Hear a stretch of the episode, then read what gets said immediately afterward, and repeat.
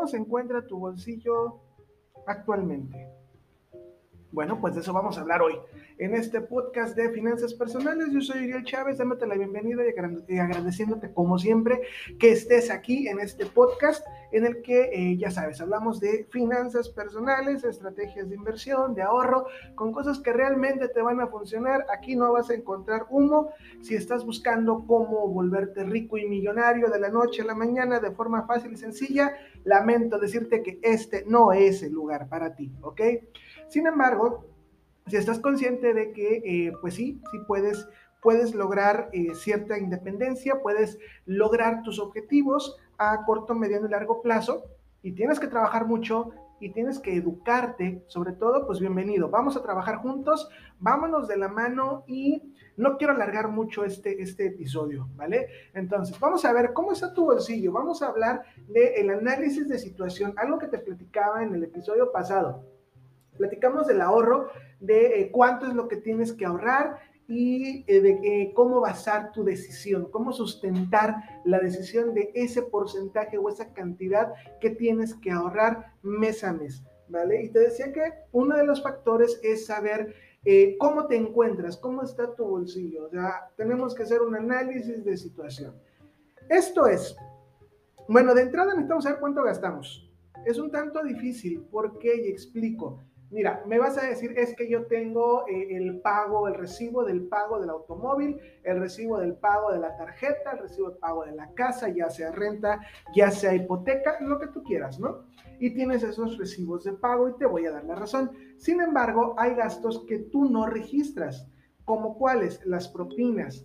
Eh, otros serían los diezmos y donaciones que tú haces.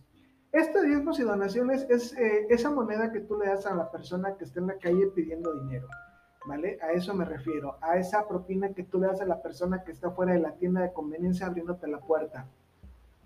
Eh, esos son ese tipo de, donaciones, ¿no? Que, que damos, esa limosna tal vez, si lo quieres llamar así, ¿vale? No lo registras. ¿Por qué? Porque son pesos, 50 centavos o hasta 10 pesos, no lo sé. ¿Vale?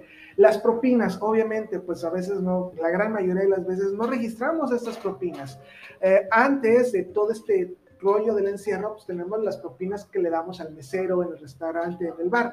Actualmente pues ya no salimos tanto, ¿no? Pero aún así seguimos dando propina. La propina del chico que te trae la, la del chico o la chica que te trae la comida a tu domicilio o a tu oficina, donde sea que te encuentres, ¿vale? Le das una propina, obviamente. Eh, entre otras cuestiones que obviamente pues ya no es lo mismo. Sin embargo, lo seguimos haciendo. Entonces, esto es el gasto hormiga. A esto se le conoce como gasto hormiga. Es el pequeño gasto, es esa moneda que tú vas dando y que de repente dices, pues no, no me afecta, no me va a pegar mucho en el bolsillo. Sin embargo, en el momento en que empiezas a hacer eh, un registro que vas llevando un recuento de todo lo que vas gastando como gasto hormiga, te das cuenta que pues es una suma significante. Entonces, ¿qué es lo que tenemos que hacer? Vamos a hacerlo de forma muy rústica, pero muy efectiva. ¿Cómo es? En una hojita de papel vas a anotar todos tus gastos, todos. La renta o la hipoteca, el pago, de el pago del automóvil, pago de tarjetas, tu gasto corriente. ¿Cómo se integra tu gasto corriente? Agua, energía eléctrica, internet, teléfono celular, colegiaturas, Vamos, todo lo que tienes que pagar mes a mes, ¿vale? Además de eso, vas a ir anotando todo lo que vas dando en propinas, todo lo que vas dando en donaciones o limosnas, este, etcétera, ¿vale? Todo esto que vas haciendo eh, día con día, la gasolina, el transporte, vamos, todo, todo lo que gastas, todo lo que eh, conlleve pagar algo, así sean 50 centavos, ¿vale? Lo vas a registrar y a fin de mes me dices cómo te fue, ¿vale? Eh, bueno, antes de llegar a fin de mes, ¿qué es esto? ¿Por qué te digo fin de mes? Porque tenemos que contemplar todo el mes con respecto a este ingreso. Puedes hacerlo semana a semana o quincena a quincena según tu pago, según tus cobros. A mí me gusta hacerlo mes a mes, ¿vale? Entonces, ya una vez que tienes todo este, toda esta suma o toda esta cantidad, de lo que vas gastando al mes, se lo vas a restar a tu total de ingreso, tu ingreso neto, no vayas a hacerlo con tu ingreso bruto, ¿qué es esto?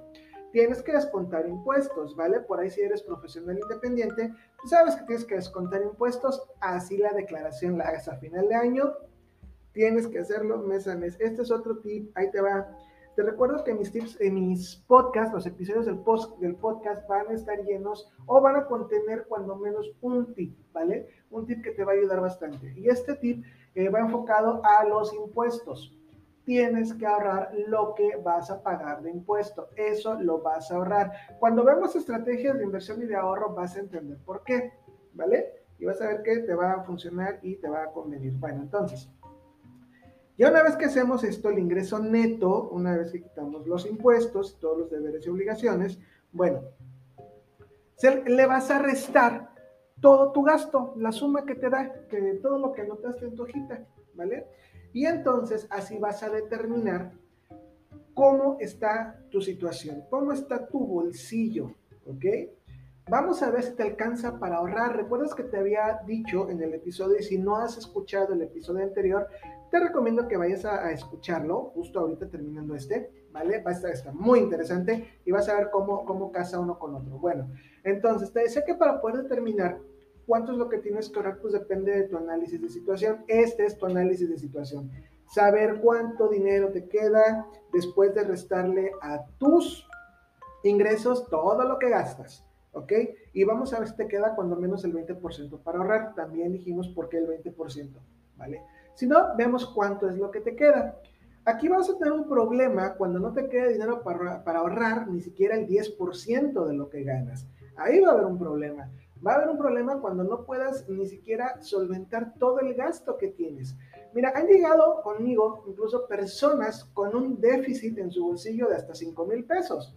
Digo, oye, ¿cómo le haces? O sea, a final de cuentas, ese dinero tiene que salir de alguna parte. Bueno, pues resulta que todo va en y, eh, entradas y salidas de dinero, este, que, pues bueno, no, no, no, no comentaron o no salieron, o tal vez no consideraron importantes porque eran esporádicos, ¿no? En este caso, pues ya vimos que sí fue, sí fue importante considerarlo. Entonces, lo mismo vas a hacer tú.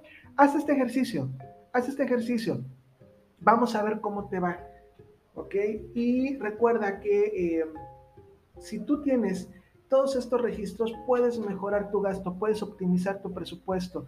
De esta forma, ya vamos dándole forma a tu presupuesto, ya vamos dándole estructura. Si te fijas desde la, desde la sesión pasada, desde el episodio pasado, vimos cómo por ahí puedes ver cuánto es lo que puedes ahorrar, todos los rubros que consideras en tu gasto y ahorita ya te dije, pues bueno, vas a plasmarlo. Si tú quieres en una hoja de papel, si tú quieres en un Excel, donde tú te sientas más cómodo, si quieres en tu teléfono celular, incluso ahí ya hay aplicaciones que te ayudan a que tú puedas llevar el control de tu gasto. ¿Alguna que te recomiende? Ninguna. Tú ve, averigua cuál es la que más te acomoda y esa puedes utilizar, ¿vale?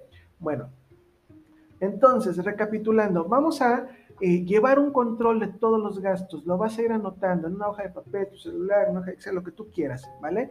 Se lo vas a restar a final de mes a tu ingreso neto, o sea, después de impuestos. Y vemos cuánto te queda. Y esto nos va a dar un indicador de cómo está tu bolsillo, cuál es la salud de tu bolsillo, ¿vale? Eh, recuerda que puedes seguirme en mis redes sociales como Seguros con Uriel en Instagram, Seguros con Uriel en Facebook Uriel Chávez en LinkedIn, que igual le voy a dar más mantenimiento. Y eh, puedes solicitar también el acceso al grupo privado de WhatsApp, donde puedes hacer todas tus preguntas, todas tus consultas de forma puntual y completamente gratis, ¿vale? Por ahí trataremos de resolverte estas cuestiones. ¿Vale? Sin nada más que decir por el momento y para no aburrirte con tanto rollo, quedo a tus órdenes, me encanta tenerte aquí, sígueme, comparte y todo lo que tienes que hacer en redes sociales. Muchísimas gracias, espero ser de ayuda y nos vemos la siguiente.